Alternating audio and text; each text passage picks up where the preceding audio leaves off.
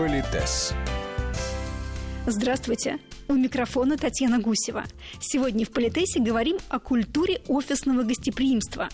Предложение гостям чая и кофе – это всегда возможность показать расположение, наладить отношения и просто по-человечески понравиться – в каких ситуациях и как предлагать гостям горячие напитки, уместно ли при этом использовать одноразовую посуду и порционные сливки и сахар. Об этом и не только расскажет наш постоянный эксперт, педагог-консультант, специалист по этикету и протоколу Алена Гиль. Алена Викторовна, добрый день. Добрый день. Вот я сейчас вам не предлагаю ни чай, ни кофе, да. ни угощений. Да. А с моей стороны это очень неэтично. Слушатели нас сейчас не видят, но когда я прихожу в редакцию, то на столе в комнате, где мы э, встречаемся с вами, всегда стоит вода, что совершенно справедливо, абсолютно правильно. Но поскольку у нас с вами заказана студия, и мы с вами идем работать, а мы пришли работу работать, то, а, скажем, если бы я приехала загодя намного раньше, то сотрудник, который меня встречал, она бы, естественно, позаботилась обо мне и предложила бы угощение. По стандартам все знаки уважения вот по части угощения мне оказаны в вашей редакции всегда, когда я прихожу. Это очень приятно. Да. Спасибо за такую оценку. Как правильно угощать э, партнеров, клиентов, которые приходят к нам в офис? Во-первых, э, хочу сказать, что само угощение, оно, конечно, позвольте себе так сказать, стилистически оно будет зависеть от того места, куда ты приходишь. Если я прихожу к генеральному директору крупнейшего холдинга с мировым именем и так далее, то это одна история, да? А если я прихожу в демократичную компанию, еще маленькую, только начинающую, стоит термосок, стоят одноразовые стаканчики с чай в пакетиках или там какие-то печенюшечки, то я в адеквате же понимаю, что мне угощение предложено, то есть знак уважения оказан, но оно предложено в той стилистике, которая характерна для этого места или по силам этим людям. Повторюсь, главное, что предложено угощение. Ты его можешь принимать, можешь не принимать, да, но это твое дело.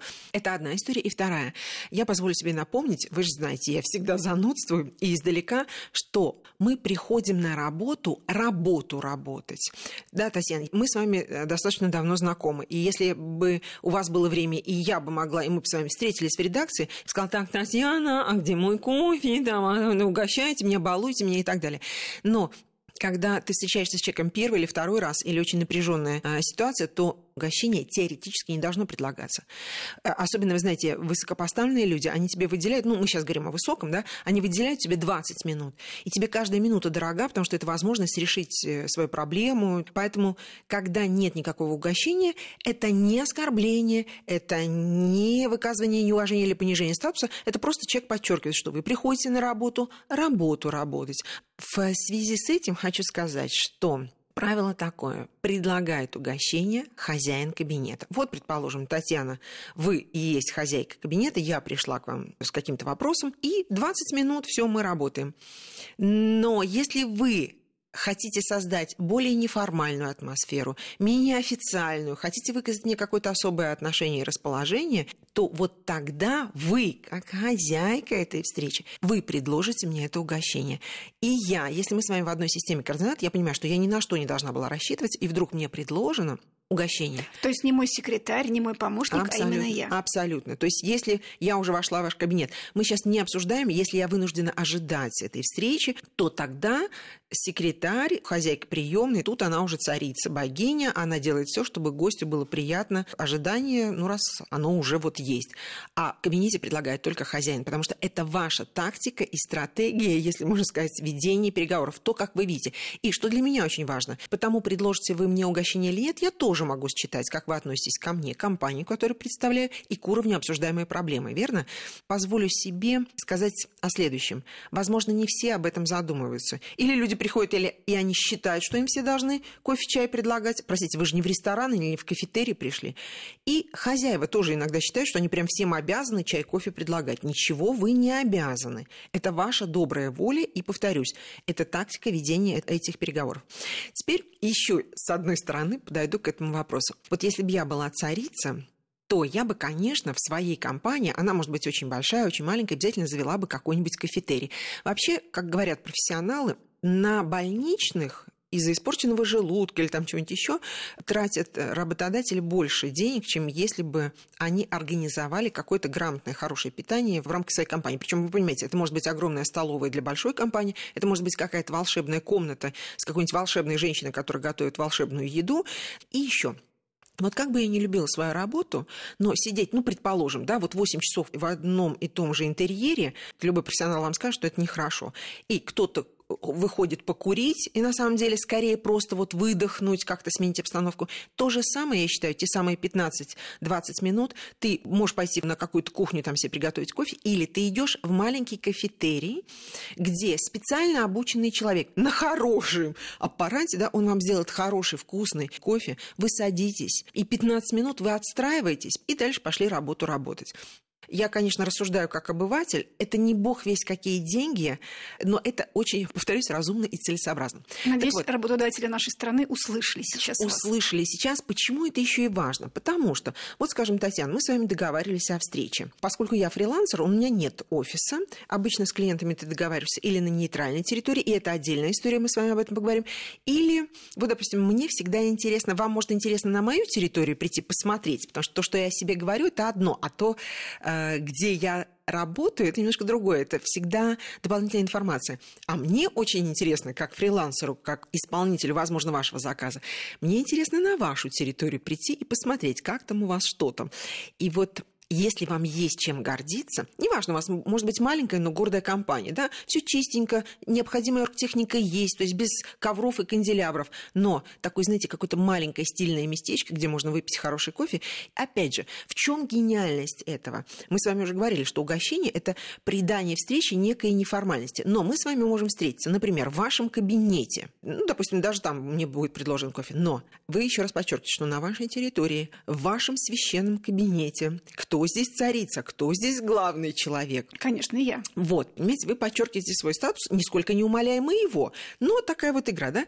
Или, например, мы встречаемся на вашей территории, но в переговорной. То есть чуть более демократичная атмосфера создается. Или, например, вы говорите, Алена Викторовна, у нас теперь новый бариста, готовит чудесный кофе, э, они обсудили нам наш вопрос, там нашу проблему, да, за чашечкой кофе. И мы с вами идем в этот, ну, скажем так, да, кафетерий. Он может быть оформлен очень скромно, но если мы с вами, Татьяна, в одной системе координат, я понимаю, что мне оказано особое уважение. То есть не за вашим начальственным столом, даже не в переговорной, а в еще более неформальной обстановке мы с вами будем пить кофе и, и решать вопросы. Вот понимаете, да? Вот вам, пожалуйста, три инструмента влияния на то, как может быть выстроено общение. Ну, согласитесь, что это хорошо. Чем больше у тебя таких инструментов, тем более ты свободен. И, кстати, извините, чтобы уже закончить тему вас как хозяйки, хочу сказать, когда вы предлагаете мне угощение, даже если я в принципе не пью чай, кофе, то я настолько должна оценить то уважение и расположение, которое мне было выказано, что я, конечно, на что-нибудь должна согласиться. И обязательно, ну, слово обязательно, вы понимаете, это ненаказуемо, должна пригубить то, что вот мне было предложено, чтобы показать, что я с благодарностью принимаю этот знак уважения. Но надо быть осторожным, потому что знаете, когда ты просишь миллион и при этом попиваешь кофеек, вот чувствуете такая вот очень своеобразная ситуация. Но, тем не менее, считается непринятым отказаться от э, угощения, но тут начинается самое интересное. Я говорю, да, конечно, буду признательна за чашечку кофе. И я надеюсь, я никого, я, разумеется, никого не хочу обидеть. Это просто такой образ. Какая-то волшебная женщина, э, уверенная из лучших побуждений, вот она приносит вам какой-то кофе, предположим.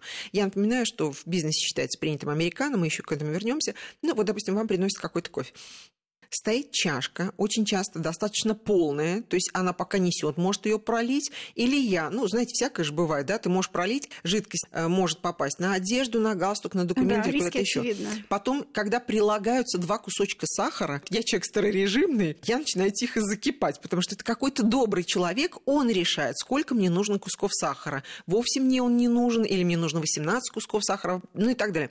И апофеозом этого безобразия, я считаю, брендированная шоколадка, которая кладется прям впритык горячей чашки кофе. Я из раза в раз в разных местах убеждаюсь в том, что это странная стратегия, э, стратегия она все равно продолжает работать. Так вот, коллеги, э, мы сейчас с вами порассуждаем с точки зрения абстрактно идеально прекрасной подачи. И оговорюсь, мы сейчас говорим о встрече один на один или, ну, там, допустим, два на два. Вот все, что мне полагается, такой деловой куверт, назовем это так, э, все, что мне предложено будет, приносится на такой подставочке. Это не обязательно поднос, поднос он обычно с ручками, хотя подносы бывают разные. Это может быть круглый, квадратный, там, из чего угодно сделанный. Там, В общем, некая конструкция. Да, да? Вот некая конструкция, на которой будет стоять эта чашка а, чая или кофе. Дальше – не женщина будет определять, ну или кто-то будет определять, сколько мне кусочков сахара, а слава богу, есть сахарницы. На буквально там сколько, 5, 7, 10 кусочков сахара. Да, рассыпной сахар никогда не подавали к столу, потому что он может, э, ну понятно, рассыпаться. Но сейчас вот эти стикеры такие есть, они тоже, ну какая-то неаккуратность, может быть, не запрещено, это не, не мовый тон, ничего, но Кусковой сахар. Да, кусковой сахар, причем двух видов. То есть э, белый, он быстро распускается, и это очень удобно. Да? Тростниковый – это здоровый образ жизни, но он, правда, распускается медленнее. Дальше могут быть щипчики – или на худой конец, но если она полная, эта сахарница, она должна быть полной, то вы помните, у нас есть священное правило, перед тем, как вы идете на эту встречу, принято нам приезжать немножко загодя, помните, если нужно переобуться, привести себя в порядок, поправить прическу и помыть руки. Правило такое, если все-таки вам не подали щипчики, то тогда спокойно мы берем сахар своими пальчиками. Это правило касается и хлеба, и, и сахара. Мы берем так аккуратно, чтобы не прикасаться к соседним кусочкам. Да? И, допустим, кладем себе столько кусочков сахара, сколько наша душенька пожелает, раз уж вот это происходит. Дальше это тоже потрясающая история когда нам предлагают сливки, как правило, они порционные такие, и вы знаете, вот не все умеют спокойно это открывать без ущерба для одежды, документов и так далее. Да, где-то это абсолютно уместно и удобно, но если уж Татьяна Витальевна, вы у меня солидный человек, и у вас ассистенты солидные люди. И я не думаю, что это большие затраты купить несколько маленьких сливочников, кувшинчиков каких-то симпатичных, и с утра один пакетик там маленький молока налить э, в этот кувшинчик, и чтобы каждый человек без ущерба для одежды спокойно налил бы себе столько э, того, что ему хочется, в том количестве, которое ему хочется. Ну, согласитесь, что проще некуда, и не бог весь какие деньги, но это вот именно правильная подача. Она уважительна, раз уж ты предложил угощение, то оно должно быть комфортным для вашего гостя. И очень имиджево хорошо звучит. А затраты-то небольшие. Разговор о принципах офисного гостеприимства продолжим в следующей программе. Политес.